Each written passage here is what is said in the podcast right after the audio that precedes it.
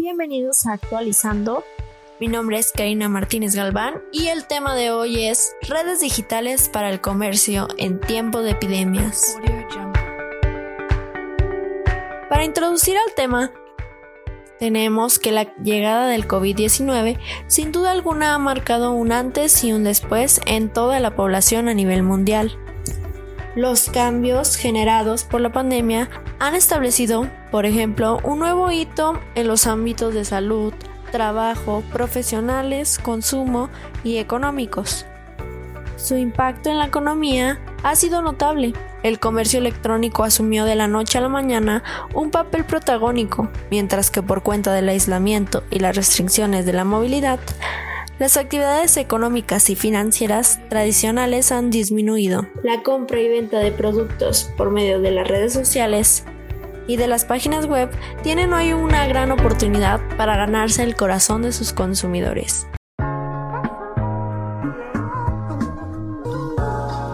¿Qué es lo positivo del comercio electrónico en esta situación? Debido a las recomendaciones que están emitiendo los gobiernos, como evitar las aglomeraciones y el contacto social, el comercio online se convierte en una de las herramientas útiles para cumplir dichas medidas de salud pública. De esta manera, las plataformas de economía digital contribuyen a mantener abastecimientos cientos de hogares, ayudando a minimizar los riesgos de contagio. Los sectores que más demanda han tenido y cuya venta se ha incrementado de manera exponencial han sido el sector farmacéutico, consultas online, servicios de domicilio, de alimentos o aplicaciones para pedir productos de primera necesidad como carnes, frutas, verduras o productos de higiene personal. Buena parte de este avance ha sido motivado por la confianza que genera el proceso. Gracias a los convenios entre los comercios y las plataformas de domicilio para implementar medidas sanitarias con el fin de que la entrega de los productos se hagan sin contacto alguno entre los domiciliarios y las personas que reciben su pedido.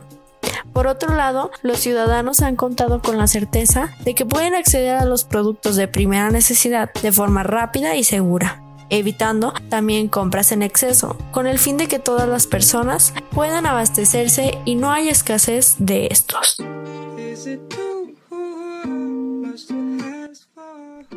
¿Y los pagos digitales?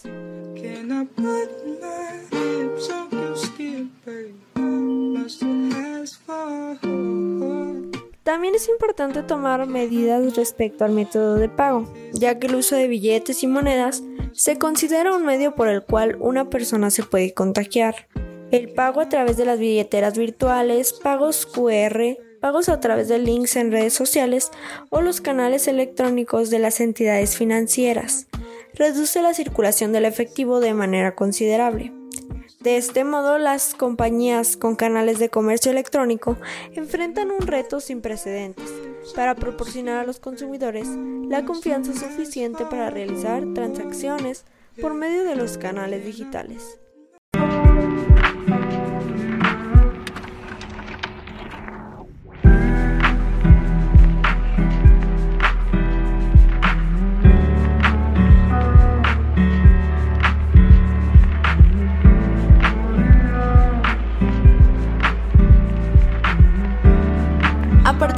Situación actual la necesidad de utilizar y aprovechar las redes para poder continuar de cierta manera con la producción de las empresas, aquellas que tengan un mayor nivel de adaptabilidad ante la situación y que tengan cierto avance en materia de transformación digital serán las que tendrán mayor posibilidad de afrontar los retos generados por la pandemia. Sin embargo, este nivel de adaptabilidad, flexibilidad y avance no es igual para todos los sectores, en este sentido, cuando se supere la pandemia, se deberá procurar por enfocarse en reactivar aquellos cuya producción, operación y productividad se puedan acelerar a partir del uso de las plataformas.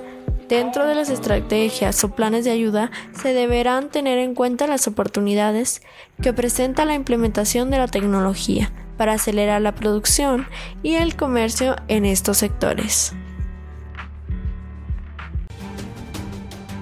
Gracias por escucharnos y los esperamos en la próxima emisión de Actualizando.